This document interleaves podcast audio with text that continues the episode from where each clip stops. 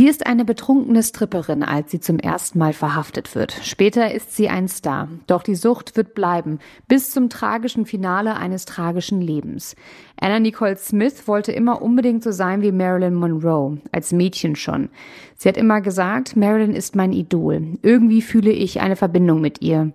Und so wie bei Marilyn Monroe endete auch ihr Leben, wie bei dem ehemaligen Star.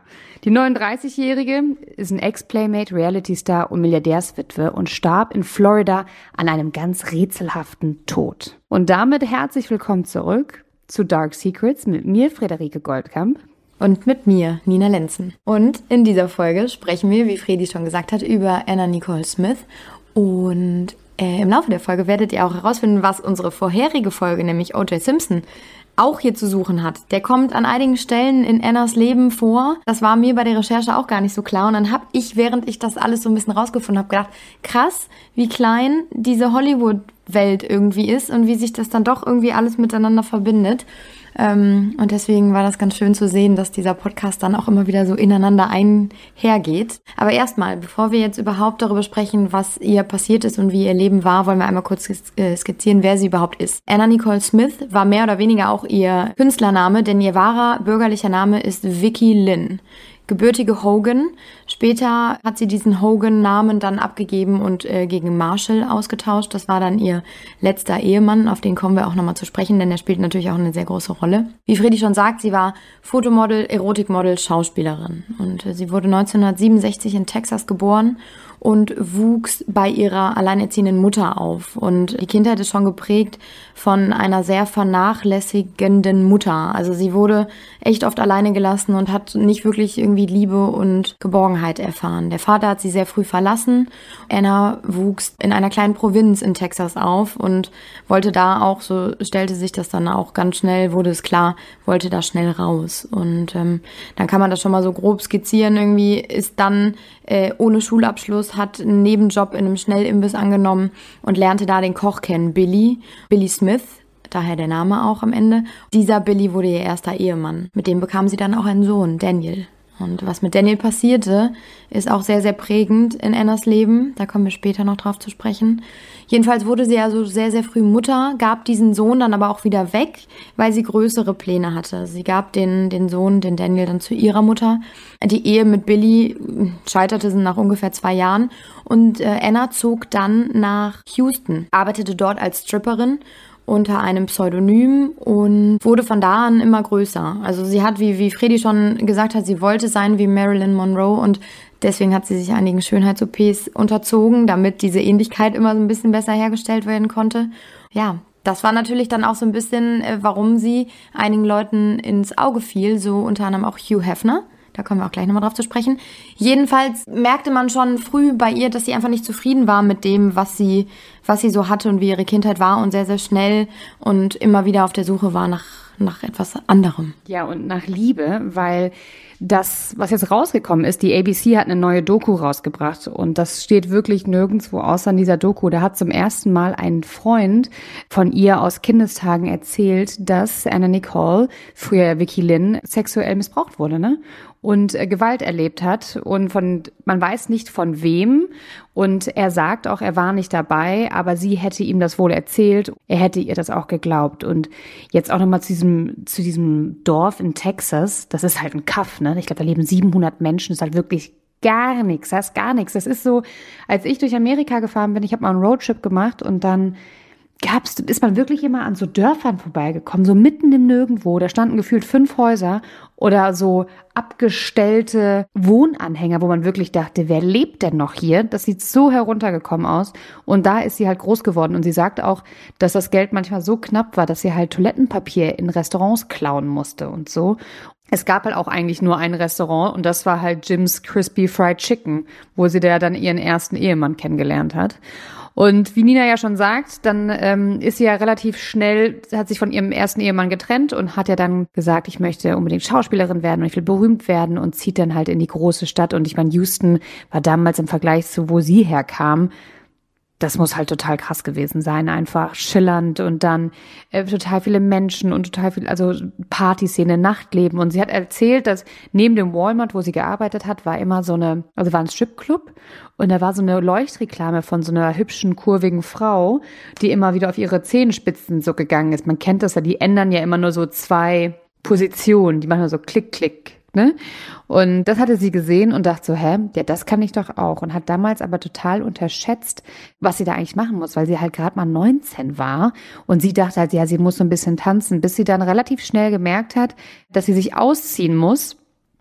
Und sie wohl beim ersten Mal panisch rausgerannt ist aus dem Stripclub, weil die gesagt hat, ich will das nicht, ich kann das nicht.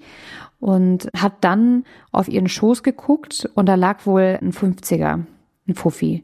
Und da hat sie gesagt, das war für sie so viel Geld, diese 50 Dollar, dass sie sich gesagt hat, nein, ich muss das durchziehen. Ich habe einen Sohn und ich werde jetzt hier, ich tanze jetzt an der Stange. Und in dem Moment hat sich bei ihr so ein Schalter umgelegt und sie hat es wohl sehr, sehr, sehr gut gemacht und hat ja dann auch sich die Brust-OP geholt und danach lief es auf jeden Fall bei ihr sehr gut und so gut, dass ja dann auch der Playboy auf sie aufmerksam geworden ist. Und war sie da schon im Playboy, Nina? Direkt oder war das erst später? Also sie war 1992 war, wurde sie zum ersten Mal abgedruckt und äh, ein Jahr später wurde sie dann auch Playmate des Jahres. Also es ging dann sehr, sehr schnell, ihre Playmate-Karriere quasi. Und wie Fredi schon sagt, eben, das war natürlich darauf zurückzuführen, dass sie einen unfassbar, ich sag jetzt einfach mal, ohne es werten zu wollen, prädestinierten Körper hatte für, für den Playboy. Ne? Also ja, dementsprechend total. Aber, und das äh, habe ich jetzt gerade, während du das so erzählt hast, auch gedacht, dieses arme Mädchen ja eigentlich hat ja sehr, sehr früh und sehr, sehr schnell irgendwie lernen müssen wahrscheinlich auch, dass die leichteste Art und Weise, wie sie Aufmerksamkeit und wie sie Liebe bekommt, halt eben dieser sexuelle Weg ist, ne? Dass sie ihren Körper zur Schau stellt, dass sie irgendwie darüber Anerkennung bekommt. Das war natürlich dann, ich sage jetzt mal Glück und Segen zu äh, Fluch und Segen zugleich, so, dass Hugh Hefner auf sie aufmerksam wurde, dass sie dann eben im Playboy war, dass sie große Guestkampagnen, H&M-Werbung gemacht hat, aber die waren halt auch immer sehr sexuell und sehr so intim. Also zum Beispiel die H&M-Werbung war war mehr oder weniger Dessous. Diese Guest Jeans war halt sehr körperbetont und so gab es dann auch tatsächlich, und ich erinnere mich da auch noch dran, dass ich das irgendwann auch mal gelesen und gehört habe, dass die Plakate von den Werbungen voll oft geklaut wurden, weil die Männer die zu Hause haben wollten. Und dass es wohl vor allem in New York, da wo die halt wirklich wie Sand am Meer irgendwie hingen, diese Plakate, dass da in regelmäßigen Abständen die Autofahrer so gegafft haben, dass die ineinander reingefahren sind, weil die gar nicht ihren Blick abwenden konnten von dieser wunderschönen Frau. Und das ist natürlich für sie die Bestätigung gewesen, die sie immer gebraucht hat. Ja, ja, und sie hat aber dann auch währenddessen nicht mit dem Strippen aufgehört, ne? Weil sie ja dann weiter im Stripclub gearbeitet hat, im Stripclub GG. Und dann eines Tages kam ihr Retter und man würde sich ja eigentlich vorstellen, so eine junge, hübsche Frau, so ein absoluter Marilyn Monroe-Verschnitt. Und dann kommt da so ein schöner, braun gebrannter Typ da rein und will sie retten. Nee, war nicht so. Es war Howard, nee, J. Howard Marshall der Zweite kam da rein. Und der war schon 86 Jahre alt. Beziehungsweise er kam auch nicht rein, der kam reingerollt in seinem Rollstuhl. Äh, ein Ölmilliardär. Und er ist dann in, in dem Stripclub auf sie aufmerksam geworden. Und die beiden sagten direkt, dass es äh, Liebe war. Er hat sie wohl gefragt, ob sie für ihn tanzt. Und sie hat dann für ihn getanzt. Und dann waren sie sehr schnell verliebt. Und sie waren große Liebe. Und sehr bald haben die beiden dann auch tatsächlich geheiratet. Er war damals 89, sie 26. Und jetzt kommt das Krasse und 13 Monate später ist er tot. Aber wie der gestorben ist, da kommen wir gleich nochmal drauf.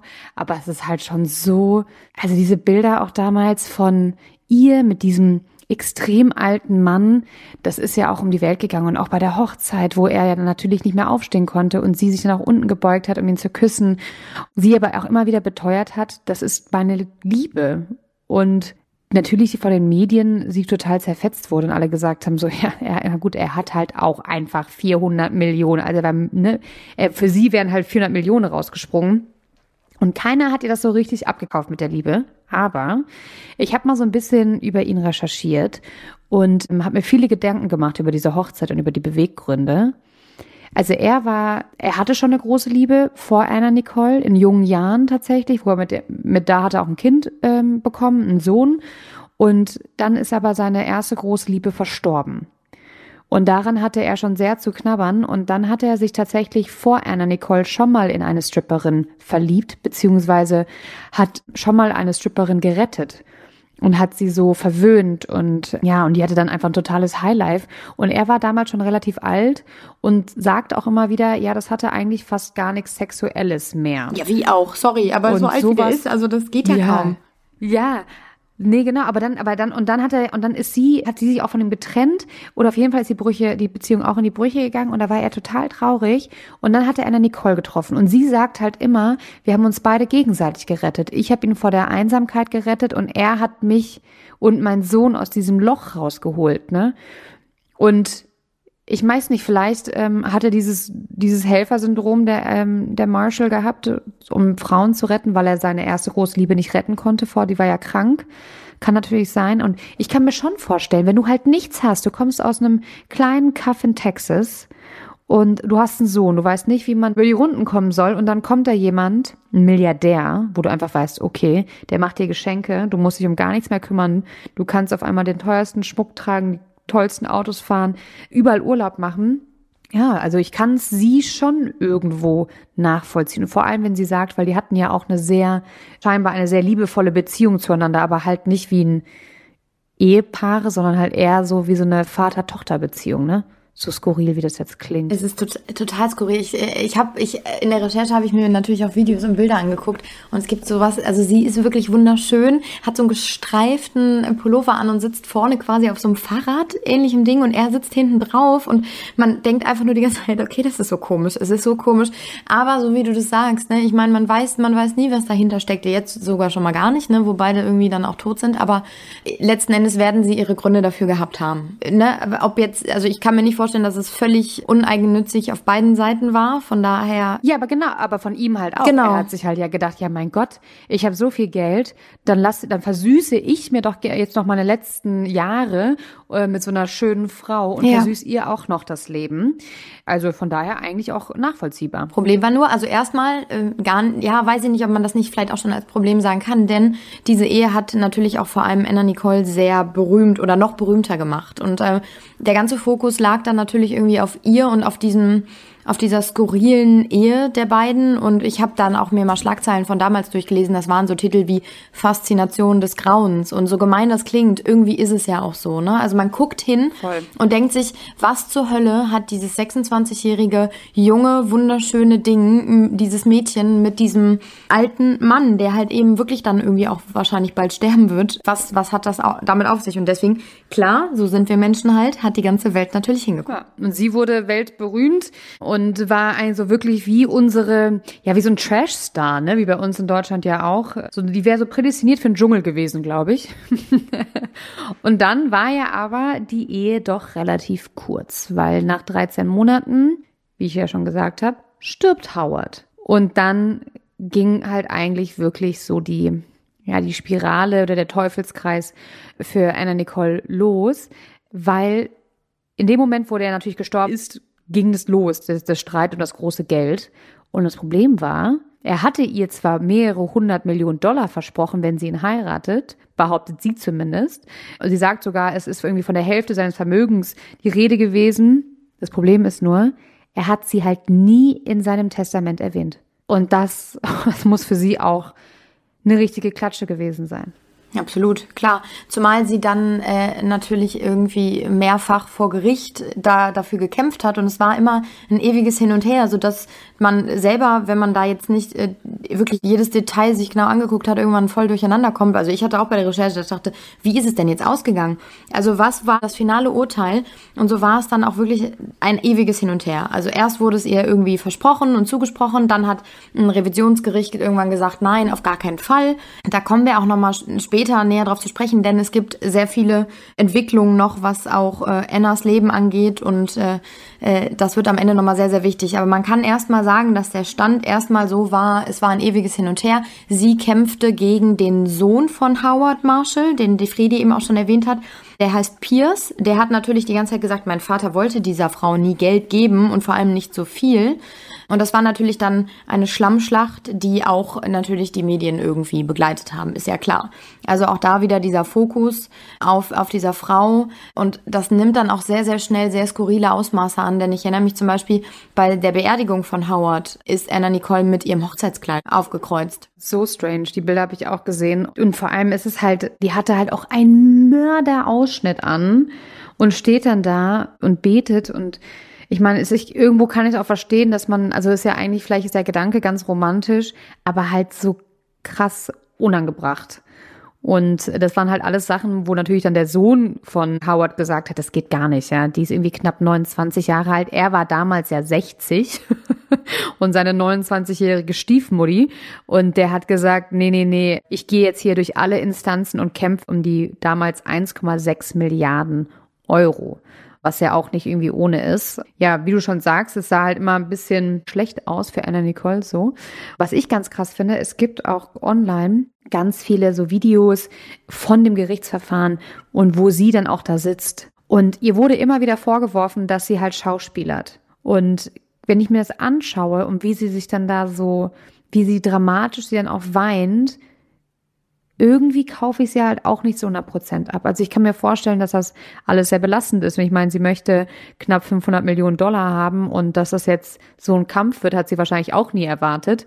Und dass ihr das alles vorgeworfen wird, dass sie ihn nur fürs Geld geheiratet hat und so. Aber irgendwie, ja, das ist, wenn man sich das mal anschaut, wie sie dann da sitzt, das ist irgendwie nicht so. Ich glaube aber auch, dass diese Frau, also ne, wir haben es ja eben schon irgendwie versucht äh, zu verdeutlichen, die war ja immer schon auf der Suche nach Liebe, nach Geborgenheit, nach Anerkennung. Und das zieht sich ja durch ihr Leben wie so ein roter Faden. Und dann kommt jetzt diese, dieser krasse, riesige äh, Medieninteresse weckende Prozess und diese Frau steht im Fokus immer noch auf der Suche nach Liebe, nach Anerkennung, aber natürlich auch nach Geld, weil sie irgendwie ihre Zukunft sichern möchte. Und dann versucht sie, die ehemalige Stripperin, die ja natürlich jeder dann auch erstmal so im Kopf hat. Und ich meine, ihr Äußeres war natürlich auch sehr auffallend und so, dass natürlich das immer wieder der Fokus dann auch war. Versucht sie seriös zu sein, dann aber wieder eine andere Rolle äh, zu spielen. Wenn sie nicht vor Gericht irgendwie steht, dann ist sie eher wieder so der sexy Vamp, der sie ja früher auch immer war. Und dann ist sie, muss sie mal irgendwie sehr ernst sein und, äh, und irgendwie um, um dieses Geld kämpfen. Und im nächsten Moment ist sie dann wieder irgendwie, muss sie auch fröhlich sein. Und ich glaube, das ist so, so schwer, so verschiedene Rollen zu haben, wenn man sich selbst nicht so wirklich treu ist. Und ähm, man merkt es auch schnell. Also es gibt, es gibt Material von damals. Ich habe jetzt nicht immer die, die genauen Jahreszahlen dazu, aber zum Beispiel 1995, und das war genau in der Zeit, wo halt eben auch der Mann verstarb und wo diese Gerichtsstreitigkeiten losgingen, da sitzt sie auf dem Stuhl und gibt ein Interview in Deutschland und hält eine Puppe in der Hand und erzählt dann, ja, und ich wollte schon immer ein kleines Mädchen haben. Ich habe diese Kleine hier gefunden auf dem Weg nach Deutschland und äh, sie sagte Mama zu mir, sie liebt mich einfach. Und du denkst dir so, hä? Aber die hat doch eine Puppe in der Hand. Und die spricht irgendwie so darüber, als wäre das ihre reelle in, in Fleisch und Blut gewordene Tochter irgendwie. Und daran, daran merkst du das irgendwie schon, dass sie zu dem Zeitpunkt, dass da einiges im Argen schon war, ne? Ja, die ist, die ist halt einfach super labil, ne? Und irgendwo auf diesem Weg durch die ganzen Instanzen und auf dieser ewigen Suche und Streitereien um Geld und nach Liebe hat sie sich halt auch irgendwann verloren. Weil ihr müsst euch vorstellen, diese Gerichtstermine, das ging halt nicht nur ein, zwei, drei Jahre, sondern wirklich, das zog sich über zehn Jahre hat die immer wieder da gestanden und hat sich immer wieder damit auseinandergesetzt. Und nebenher lief ja auch ihr Leben weiter, ne? Also sie raste von Gerichtsterminen zu Fernsehauftritten zu Partys. Und wie Nina schon sagte, wechselte dabei immer wieder die Rollen und hat dann auch irgendwann gesagt, dass sie total einsam ist. Und in dieser ganzen Zeit hat sie auch, man sieht ganz krass unterschiedliche Bilder von ihr. Also sie isst ganz doll, also sie hat ein totales ähm, Essproblem. Auf einmal wiegt sie 100 Kilo, dann nimmt sie total ab, ist wieder total schlank, dann ist sie viel zu dünn, dann ist sie auf irgendwelchen Partys und zieht sich aus und nimmt Tabletten. Sie hat Affären und auch mit ihrem Anwalt tatsächlich, Howard K. Stern, hat sie auch eine äh, Affäre, die heiraten auf einem Boot. Also das ist alles sehr ja, sehr wild und turbulent und in dieser ganzen Zeit trinkt sie auch zu viel und sie schluckt unheimlich viele Beruhigungstabletten, weil sie scheinbar und Schmerztabletten hat sie natürlich auch geschluckt. Wegen ihrer großen Brüste hatte sie totale Rückenschmerzen und Migräne und äh, die konnte nicht gut schlafen, also hat sie sich da immer schön Tabletten geholt. Und es gibt diesen einen legendären Auftritt von ihr und das ist bei einer Musikveranstaltung. Da geht sie lallend auf die Bühne und steht dann da und ich glaube, das waren die MTV Music Awards oder die Billboards Awards, auf jeden Fall ein Riesending, steht an ihrem Abendkleid und äh, das ist, sowas habe ich noch nie gesehen. Die lallt in dieses Mikro rein und hat sich halt da auch schon wieder zum Gespött der Menschen gemacht. Also die, die Leute damals, und das sagen auch Journalisten jetzt, die haben diese Warnsignale einfach komplett ignoriert bei ihr, sondern haben sie halt eher ausgelacht. Sie war halt eher so, ach, guck mal wieder, da ist wieder der Anne Nicole und sie hat mal wieder für eine Schlagzeile gesorgt. Und das ist absolut richtig, meiner Meinung nach. Und vor allem, da spielt dann auch den, der Mann, den du eben gerade schon angesprochen hast, Howard Stern eine sehr große Rolle. Denn er war, wie Friedi schon sagt, ihr Anwalt. Er soll aber auch derjenige gewesen sein, so vermutete man dann zunächst, der ihr immer auch diese ganzen Pillen besorgt hat. Also der sie immer wieder versorgt hat mit äh, einem Cocktail an, an Tabletten. Das kommt dann auch am Ende raus. Aber es gibt, und das sind Videos, die kamen erst nach ihrem Tod dann irgendwie peu à peu so an die Öffentlichkeit. Es gibt diese Videos, äh, da ist sie zu Hause, wird von Howard gefilmt, ist geschminkt wie ein Clown und äh, ist zu dem Zeitpunkt schwanger. Also, und da, da können wir schon mal eine kleine Vorwegnahme hier machen. Sie bekommt nochmal eine kleine Tochter, Daniel Lynn. Während dieser Schwangerschaft gibt es nun mal eben Beweise, die zeigen auf Video, auf Tape, dass sie eben auch da Drogen genommen haben muss, weil so wie sie sich verhält, also sie ist als Clown geschminkt. Der Grund dafür ist, dass sie für das Kind einer Nachbarin eine Geburtstagsparty irgendwie einrichten wollte. Und sie wird dabei gefilmt und du hörst dann auch im Off ein anderes Kind, was irgendwie sagt, ja, die Bauchtritte in deinem, in deinem, oder die Tritte in deinem Bauch, weil sie davon irgendwie redet. Und sie redet in so einer Kinderstimme und sagt, ah, my tummy hurts. Und so. Und du denkst dir einfach nur so, oh Gott, und das Kind im Hintergrund sagt dann einfach so, ja, das ist dein Baby, was tritt. Und dann sagt sie so, nein, das sind nur Blähungen. Ich muss irgendwas nehmen, dass meine Blähungen aufhören. Und dann dreht sie so die Augen nach oben. Also völlig im Delirium. Und all das filmt halt eben ihr Lebensgefährte. Anstatt da irgendwie zu sagen, oh mein Gott, was passiert hier gerade, hat man das Gefühl, auch währenddessen, man hört ihn auch im Hintergrund dann sprechen und er fragt Fragen. Also er will sogar aktiv irgendwie dass sie etwas sagt. Und man hat das Gefühl, er macht sich darüber eher lustig. Voll. Der hat sie richtig reingeritten und hat sie dann auch gefragt, irgendwie sowas äh, wie, ja, we're making money und wir machen gerade Schlagzeilen. Und sie so, so, ja, womit denn, womit denn? Der so, ja, hier mit diesem hier, die so, was ist das? Der so, ja, ist eine Kamera. Und das ist ganz furchtbar. Also ich habe mir das Video, wir verlinken euch das auf jeden Fall in die Show Notes, weil es ist ganz, es ist, es ist ganz schlimm und ich finde, es zeigt perfekt, wie es dieser Frau ging und in was für einer kranken Beziehung sie auch leider war, wie so häufig. Und man merkt richtig, dass der Anwalt sie da auch ausgenutzt hat, weil man darf auch nicht vergessen, als Anwalt hat er mit ihr über die Jahre natürlich auch so viel Geld gemacht. Also so ein Prozess über die ganze Zeit. Ich meine, der ist dadurch auch reich geworden. Und wie Nina schon sagt, wurde sie dann schwanger. Und damit ist ihr dann auch ein Riesenwunsch in Erfüllung gegangen, weil sie wollte ja unbedingt das Mädchen haben. Aber was halt auch verrückt war bis dahin, man wusste nicht so wirklich, wer der Vater ist. Ne? Also Howard Stern, ja, war ihr Liebhaber zu der Zeit, aber es war eigentlich nie klar, wer der Papa ist. Und sie bringt, also ich würde jetzt auf die Geburt kommen, Nina, oder hast du da, ja? Hm, nee. und genau, also sie bringt ihre kleine Tochter, ein gesundes Kind, ähm, zur Welt auf den Bahamas, die Daniel, Daniel Lynn Hope. Ich finde, das ist auch so ein schwieriger Name, ne? Daniel Lynn. Ja, vor allem ähm, äh, habe ich die ganze Zeit gedacht, okay, ihr erster Sohn hieß Daniel und dann heißt die Tochter Daniel Lynn. Hm. Na? Aber das ist auch eine gute Brücke. oh, ja, warte, oh Gott. Warte, wir dürfen, es wird nämlich jetzt, es wird total krass. Es wird wirklich, ich freue mich total, dass ich diesen Teil der Geschichte erzählen kann. Also, Daniel Lynn ist geboren auf den Bahamas und ist gesund. Für die Mutter wirklich geht ein Traum in Erfüllung. Sie hat ihren, ihren, ihr Kind Daniel, den sie über alles liebt, und jetzt hat sie endlich eine Tochter.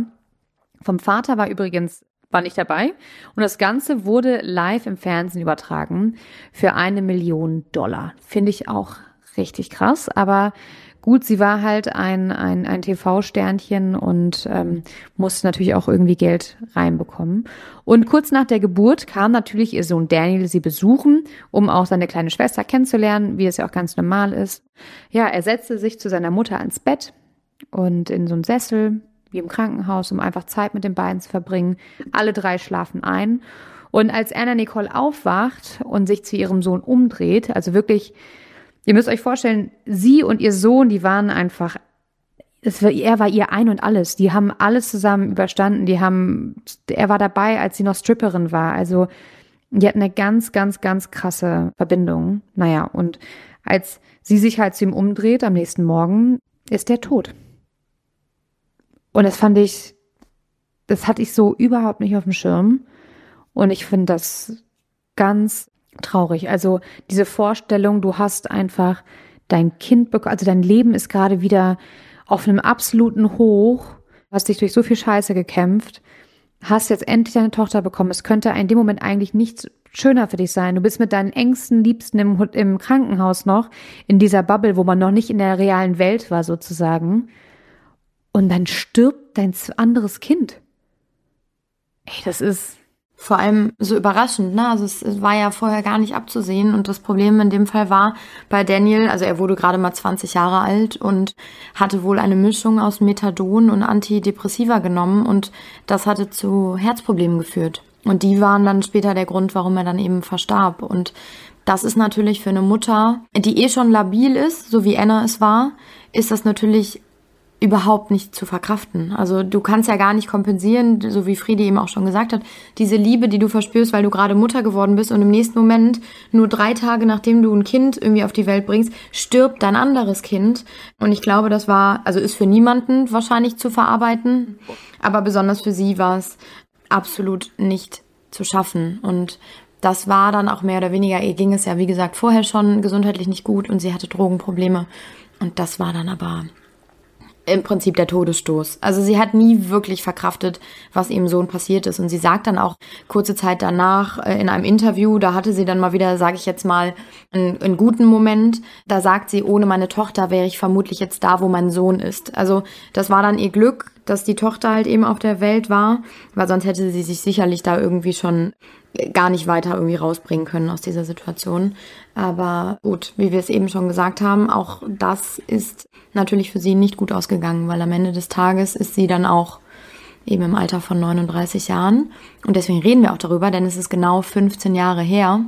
Sie verstarb am 8. Februar vor 15 Jahren und äh, wurde 39 Jahre alt und ist ähm, auf dem Weg ins Krankenhaus zusammengebrochen und dann halt eben auch schon gestorben. Also man konnte sie nicht mehr retten, nachdem sie zuvor bewusstlos in einem Hotelzimmer im Hard Rock äh, Hotel aufgefunden worden war. Und dann war es etwas länger nicht genau klar. Also man sagte erst, man habe keine Substanzen in dem Körper gefunden und dann gab es aber doch nochmal eine sehr ausführliche Autopsie und dann war sehr, sehr schnell klar, sie hat eine Überdosis verschiedener Medikamente genommen.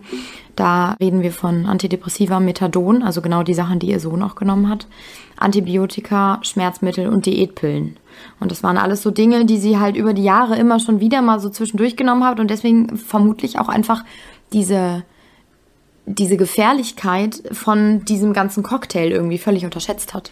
Ja, sie hat auch mal im Interview gesagt, ich bin nicht drogenabhängig. Das, was ich nehme, sind Medikamente, verschreibungspflichtige Medikamente. Das geben meine Ärzte mir. Also ihr war nie bewusst, was dieser ganze Cocktail anrichten kann. Und ähm, Jahre später wird sich ein Kindermädchen im Gericht, weil glaubt uns, die Gerichtsprozesse, es kommen noch welche. Ähm, es geht einfach immer weiter.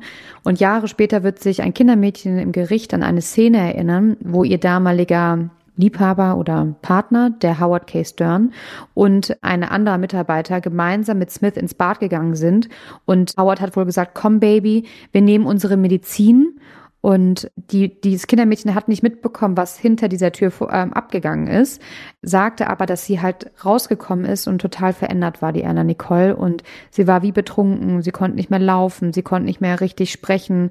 Und danach hat halt auch das Kindermädchen häufiger blutige Spritzen und Baumwollpads und Asche und manchmal einen verrußten Löffel und so dann immer im Badezimmer entdeckt. Also und das war halt, sie war halt auch nicht nur das einzige Kindermädchen, sondern es gab auch noch ein anderes Kindermädchen, das von ähnlichen Vorfällen halt berichtet hat und das nach dem Tod von Anna Nicoles Sohn Daniel einfach es immer nur noch bergab ging und sie halt, wie gesagt, halt auch irgendwann Spritzen gefunden haben, Löffel gefunden haben und sie nur noch geschlafen hat Und zwischendurch hatte sie ein paar helle Momente, aber sie war auch oft einfach zu schwach gewesen, um ihr eigenes Baby zu halten. Ne?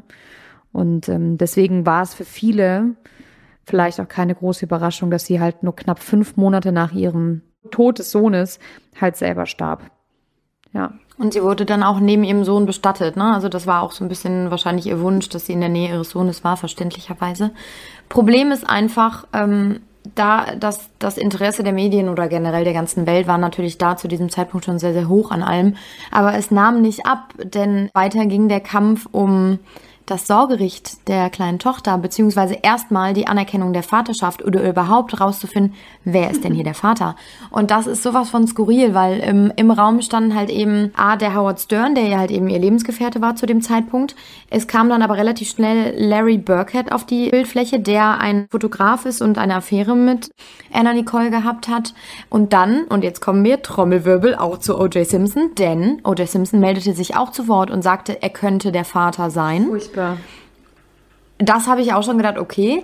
Dann gab es noch, und wer, der, die meisten von euch kennen ihn mit Sicherheit, Prinz Frederik von Anhalt. Der etwas durchgedrehte deutsche Prinz, der äh, aber eigentlich auch wieder kein Prinz ist. Und in Los Angeles wohnt schon seit immer, weil er mit Jaja Gabor auch damals zusammen war, die ja eine sehr, sehr große Ikone war.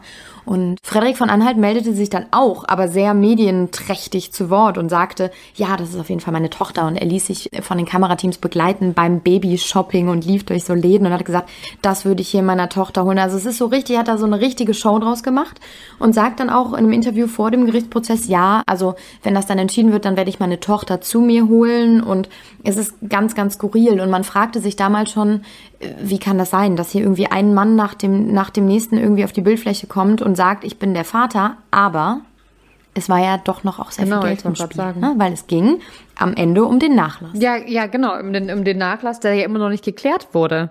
Und vor allem ist ja während dem ganzen Streit um den Nachlass von dem Ölmilliardär der Sohn auch gestorben. Das heißt, und das ist auch so skurril, eigentlich alle Beteiligten von dieser, dieser ganzen drei, also ne, Anna Nicole Smith und ihr Howard und dann der Sohn, Howard war richtig, ne? Der hieß doch auch Howard, der Ölmilliardär.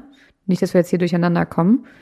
Also ich spreche gerade vom Ölmilliardär. Alle drei waren tot und es wurde immer noch nicht, es war immer noch nicht klar, wer eigentlich diese 1,6 Milliarden Dollar bekommen. Und dann haben natürlich alle gedacht, naja, das Kind von der Anna Nicole, weil ja der Sohn von, also der direkte Erbe sozusagen ja auch schon verstorben ist.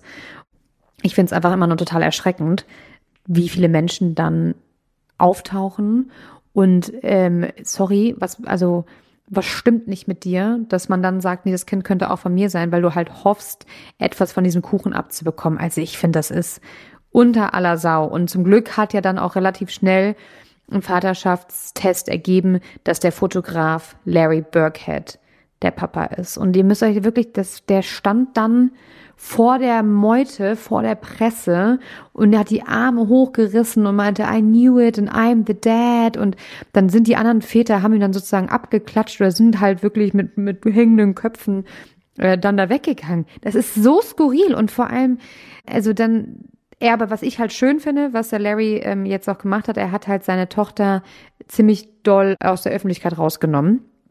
Aber das können wir gleich noch erzählen, weil es gab noch einen dritten Gerichtsstreit. Und zwar, was du ja schon gesagt hattest mit dem, mit der Beerdigung und wo Anna Nicole Smith ihre letzte Ruhe finden soll. Da wurde ja auch drüber gestritten, ne? Da hat ja. Ach, ich hatte jetzt, ja. Mhm, das war auch, das war auch ein Streit. Und da hat nämlich der Howard K. Stern, also der Anwalt und Partner, gesagt, ich könnte mir vorstellen, sie möchte neben ihren Sohn und die Mutter, die dann auf einmal wieder aufgetaucht ist, meinte, nee, nee, nee, die kommt nach Texas.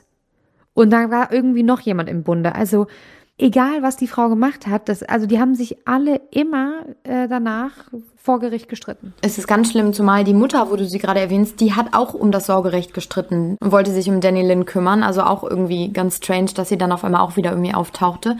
Ich dachte nur gerade, dass du, weil da gab es noch eine Streitigkeit und zwar wurde Howard Stern und zwei weitere Ärzte, darunter äh, ihre Psychiaterin, wurden dann auch, äh, ja, ungefähr zwei Jahre nach Anna Nicoles Tod wurden, wurde Anklage gegen die drei erhoben, weil man sagte, sie wären schuld und verantwortlich für den, für den Tod von Anna und sagten eben, da gab es eine Verschwörung zur Verschreibung und Weitergabe von Medikamenten an eine Abhängige. Und das belegen ja auch so ein bisschen diese Videos, die dann aber auch erst später, also die kamen erst 2009 so richtig an die Öffentlichkeit. Aber da gab es dann eben auch einen, einen ähm, Prozess vor Gericht und man konnte dann aber relativ schnell, ich überlege gerade, 2010 war es dann, wurde ihr Arzt schon mal äh, freigesprochen und Stern wurde 2011 freigesprochen mit der Begründung, er hätte keinen bösen Vorsatz gehabt. Also den könnte man ihm irgendwie nicht nachweisen. Und die Psychiaterin, die wurde für schuldig erklärt dann. Also es war die einzige aus diesem Trio, die dann irgendwie auch bestraft wurde, weil sie das halt eben nicht ernst genommen hat und ihr immer wieder Medikamente verschrieben hat. Also man, man merkt so richtig, es ist um ihre Person immer wieder Gerichtsprozesse, immer wieder Streitigkeiten, die, die sie natürlich dann so nicht mehr mitbekommen hat, aber trotzdem machen die natürlich auch das ganze Umfeld dann irgendwie betroffen. Äh, wie ist es denn jetzt eigentlich am Ende ausgegangen mit dem Gericht, mit den, mit den Milliarden von ihrem ersten Ehemann Howard Marshall. Was ist denn da jetzt am Ende rausgekommen? Das musst du jetzt erzählen, Frau Juristin. Ja. Benson. Also es fängt an erstmal, dass Larry Burkett dann das Sorgerecht für die Tochter Danny Lynn bekommt. Und er verwaltet in dem Moment natürlich dann, weil dieses Kind natürlich noch sehr, sehr jung war, 700.000 US-Dollar, die Danny Lynn von ihrer Mutter bekommen hat. Also das war quasi das, was noch übrig geblieben ist von ihrem Vermögen oder von dem Geld, was da irgendwie in ihrem Besitz war. Dadurch, dass er dann natürlich der Stellvertreter seiner Tochter war, kann er natürlich dann auch das Erbe von Howard Marshall äh, darum kämpfen. Und das hat er natürlich auch gemacht. An der Seite, und das finde ich auch sehr, sehr skurril, äh, mit ihm kämpften der Anwalt Howard Stern, der ehemalige Lebensgefährte von Anna Nicole. Und die beiden waren dann auch als Nachlassverwalter für Daniel Lynn beziehungsweise, ja doch, für Danny Lynn dann halt eben erklärt. Das heißt, die konnten darum kämpfen. So, und jetzt wird es etwas durcheinander, weil das verdeutlicht auch, glaube ich, sehr, sehr schnell dann, äh, was für ein Hin und Her das war. Also, wir haben das ja eben schon erwähnt, das war schon im Vorhinein, als Anna Nicole noch gelebt hatte und diese Prozesse mitgemacht hat, ein ewiges Hin und Her. Da bekam sie erst was zugesprochen, dann wieder nicht, dann bekam sie ein bisschen weniger zugesprochen, dann wieder nicht. Und ähnlich ist es auch hier. Und ähm, es fing nämlich an, dass irgendwie 2008 dann eine Entscheidung fiel, dass Daniel Lynn den Anteil der Mutter an dem Erbe von Marshall bekommen soll. So, damit geht es los. 2010, nur zwei Jahre später, nächstes Urteil. Die Tochter bekommt gar nichts. Die Mutter, Anna, habe nämlich auch zu ihren Lebzeiten gar kein Anrecht auf diese 360, äh, 450 Millionen Dollar, so waren es nämlich am Ende. So, und dann das jüngste Gerichtsurteil war 2014, 2015. Da wurde dann entschieden, dass wirklich keine dieser 450 Millionen Dollar Erbschaft an Daniel Lynn gehen sollen. Auch wenn Anna Nicole das vorher behauptet hat, dass er da irgendwie ihr mündlich auch was zugesprochen hatte. Aber man entschied sich nach ungefähr 15 Jahren von Klagen dann eben dazu, dass der Milliardär niemals wirklich die Absicht gehabt haben muss, alles an Anna Nicole zu vermachen. Dementsprechend sind am Ende gefühlt alle leer ausgegangen. Also es wäre doch dann wahrscheinlich an seinen Sohn Pierce gegangen. An seinen Sohn Pierce, aber der ist ja auch schon tot. Ja, und seit 2006 ist er nämlich gestorben im Alter von 67 Jahren. Es ist wirklich ja, tragisch. Weißt du denn, weiß man denn jetzt, wo was mit dem Geld passiert? Weil da, dazu habe ich nichts gefunden tatsächlich. Ich auch nicht. Ich ist so ein bisschen nicht. im Sande verlaufen, ne? Mhm, absolut. Und das ist auch, es war schon total schwer, ein endgültiges Urteil zu finden, was jetzt eben diesen Nachlass angeht. Also ich habe, ich war so zwischen, okay, die hat was bekommen und dann, ach nee, wieder doch nicht. Und das war nicht einfach zu finden, aber das scheint mir das letzte Urteil gewesen zu sein. Und dementsprechend ist, ja, wie gesagt, sie leer ausgegangen. Dann also eben auch der Vater, Larry Burkett. Und man bekommt auch relativ schnell einen Einblick dass die beiden auch nicht viel Geld haben, also Larry und Daniel Lynn. Also er ist dann auch relativ schnell wieder nach Kentucky gezogen. Äh, sehr unscheinbar lebt er dort, wo auch der Rest seiner Familie wohnt und möchte eigentlich ein paparazzi-freies und abgeschiedenes Leben führen. Das finde ich sehr löblich und finde es gut. Es gibt allerdings Momente, wo er seine Tochter Daniel Lynn sehr medienwirksam eben in die Öffentlichkeit zieht. Das sind entweder so Kentucky-Pferderennen oder natürlich auch diverse Talkshows, wo er dann schon war. Und immer, also Daniel Lynn muss man sagen, je älter sie wird, sie hat krasse Ähnlichkeit mit ihrer Mutter. Richtig. Wahnsinn, krass. oder? Genau aus wie ihre Mutter. Das finde ich auch so verrückt, wo ich mir gedacht habe, das gibt's doch nicht. Wie verrückt ist das denn, dass die jetzt, also ich meine, man sieht ja entweder irgendwie, also hey, warum sieht sie nicht dem Vater ähnlich? Oder warum ist, also die Ähnlichkeit ist so verblüffend, total krass. Und ich frage mich auch für sie, ähm, naja, was das mit ihr machen wird. Und weil sie hat ja ein extrem schweres Erbe und ich meine, sie wird jetzt langsam in einem Alter sein, sie ist jetzt Teenagerin, sie wird jetzt langsam verstehen auch das Leben ihrer Mutter und warum sie ohne Mutter groß werden musste. Und ich bin mal gespannt, was das mit dir macht, vor allem wenn die ganze Welt dir immer wieder sagt, ach krass, du siehst aus wie deine Mom. Ich glaube, das macht es einfach noch schwerer. Total. Vor allem, weil du, glaube ich, irgendwann je älter du wirst, so wie du gerade schon sagst. Und mit Sicherheit der Vater sagt ihr immer, deine Mama war toll und großherzig und ein wunderbarer Mensch. Aber je älter du wirst, desto eher begreifst du auch, dass diese Frau natürlich auch irgendwie kaputt und süchtig und sehr, sehr hilflos war. Und das wird so ein Mädchen dann natürlich, je älter sie wird, halt auch verstehen. Und dann finde ich auch, also ich, ich habe mich mehrere Sachen gefragt. Also einmal, wie muss das für das Kind sein, so in die Öffentlichkeit gezogen zu werden, aber nur an gewissen Punkten, sodass das Interesse nie, nie völlig verschwindet, aber auch nicht so hundertprozentig da ist. Dann, dann trägt sie auf einmal den Hut, den ihre Mutter auch damals anhatte. Also das sind natürlich immer so kleine Sachen, die extra so ein bisschen forciert werden. Und das frage ich mich natürlich, wie ist das für so ein Kind? Dann keine Ahnung, aber es ist ja wohl offensichtlich und es ist auch bewiesen mit diesem Video, dass Anna Nicole während der Schwangerschaft mit Daniel Lynn auch Drogen konsumiert hat. Das ist ja auch, also stell mal vor, Du erfährst irgendwann durch die Medien wahrscheinlich, dass deine Eltern, während sie schwanger mit dir waren, irgendwie Drogen genommen haben. Oder jetzt deine Mutter in dem Fall.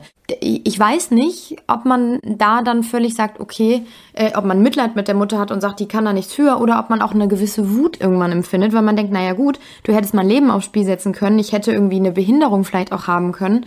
Sie hat auch, also Daniel Lynn, auch eine Erkrankung der Augen, die auch schon behandelt wurden. Da weiß man natürlich auch nicht, hat das vielleicht, ich bin jetzt keine Medizinerin, ich habe überhaupt keine Ahnung, ob das überhaupt sein kann, aber aber legt das vielleicht auch irgendwie zusammen, hängt das zusammen und hat das irgendwie eine Bedeutung, ne? Ich kann mir schon vorstellen, wie du schon, also ich glaube, es, es, es wird wechseln, ne? Ähm, ich kann mir aber auch vorstellen, dass sie, dass sie Wut hat und ihr Vater, der Larry Burkhead, hat wohl auch jetzt in dem Interview gesagt mit ABC, dass die Kinder in der Schule langsam verstehen, wer sie ist, Daniel und haben wohl, sind wohl auch zu ihr gegangen und meinten so, hey, du bist doch eine der reichsten Kinder Amerikas und die kommt halt nach Hause und fragt halt, Papa, wo ist denn das ganze Geld? So, ne, warum sind wir das nicht? Und ich glaube, das ist echt keine einfache Situation und das haben wir gar nicht erzählt, aber Anna Nicole hat auch ein Reality-TV-Format gehabt. Sowas wie Keeping Up with the Kardashians. Das Problem war nur, dass sie damit überhaupt gar keine gute Figur gemacht hat, weil das war gefühlt mittendrin, als sie Drogen konsumiert hat, wo sie so extrem zugenommen hatte. Und es ist wirklich Schaut, googelt es, schaut in die Show Notes. Bilder, wo sie dann da säuft und umkippt und brüllt und also wirklich, naja, wo man auch, wenn man äh, das selber sieht, einfach sich auch schämen würde, ne? Und ich glaube, dass es auch extrem schwierig ist für das Kind, weil halt alles offen ist. Du kannst das halt alles nachvollziehen. Du siehst alles ganz genau. Du, du siehst die Interviews. Du siehst, wie die Mutter lallend auf einer Bühne steht. Also, ich finde, das ist irgendwie alles so, alles so traurig und halt auch so schon viele Parallelen auch zu, zu Marilyn Monroe, auch wie sie gesprochen hat damals. Und wie du schon sagst, eigentlich wollte Anna Nicole Smith einfach nur raus aus ihrem kleinen Kaff und die große Welt sehen und Liebe finden, ne? Und stattdessen hat sie halt 100 Millionen Gerichtsverfahren gefunden und ähm, das ganze Geld nie gesehen und ja, ist an den Drogen beziehungsweise an den Medikamenten, man muss ja wirklich sagen, es waren ja Medikamente, an den Medikamenten dann hängen geblieben. Ne? Ja, es ist ganz, also ein ganz, ich finde ein sehr bedrückendes Leben, wenn man sich das so vor Augen führt und darüber nachdenkt, was diese Frau so hilflos und verloren war und immer eigentlich nur auf der Suche nach Liebe und Anerkennung. Und dass das eben irgendwie ja dann sie in den Tod getrieben hat. Und dass dann dabei die ganze Welt noch ein Teil jedenfalls irgendwie zusehen kann. Und das war dann auch natürlich oft in den Medien. Ne? Also man sprach dann von, diese Doku zeigt das ganze Ausmaß der Peinlichkeit und die Nation lacht über sie. Und das ist natürlich nicht schön. Und äh, also klar, sie war da irgendwie schon, stand neben sich zu dieser Zeit, aber trotzdem kriegt man sowas ja auch mit. Also man merkt das ja. Ne? Voll. Und es macht es ja auch nicht besser. Und da bin ich auch froh, dass die Medien aus den Zeiten raus sind. Da waren die 90er Jahre natürlich echt nochmal eine Nummer härter, ne? Ja. das würden wir jetzt auch nie mehr, wird, wird nie mehr eine Doku geben, die heißt, äh, schaut euch die Schande des, des betrunkenen Sexidols oder so an. Das wird es ja alles nicht mehr geben. Ein Glück und vielleicht haben wir dazu gelernt, weil einfach das ja auch immer wieder und immer wieder passiert und immer häufiger, dass die Menschen einfach mit dem Druck ähm, nicht klarkommen und sich dann mit Medikamenten betäuben. Und deswegen weiß ich nicht, vielleicht jetzt einfach so, um zum Abschluss zu kommen, ist es einfach so unglaublich wichtig, dass man aufeinander achtet und auf sich achtet und auf seine mentale Gesundheit achtet, ne? Und nicht um jeden Preis. Ich finde, und das ist, finde ich, ein perfekter Schluss noch am Ende. Und zwar haben wir ja schon gesagt, der Todestag hat sich jetzt am 8. Februar gejährt und äh, sie wurde dann auch Anfang März, deswegen passt die Folge sehr, sehr gut. Zu diesem Datum wurde sie dann auch beerdigt. Jedenfalls zu ihrem 15. Todestag hat Larry Burkett ein Instagram-Foto hochgeladen. Es ist ein Foto der beiden aus damaligen Zeiten und er schreibt darunter übersetzt, sie kämpfte um Liebe und Akzeptanz und immer, wenn sie ein kleines Stück von dem einen oder dem anderen gefunden hatte, schien es so, als würde das das Leben alles wieder zerstören. Und ich finde das sehr passend. Das passt sehr, sehr gut zu ihrem Leben. Ja, ich würde das gerne, glaube ich, so stehen lassen. Das macht einen sehr nachdenklich und es ist auch ein bisschen traurig. Das stimmt. Dann lassen wir das so stehen und freuen uns auf euch in zwei Wochen. Also, bis dann. Tschüss.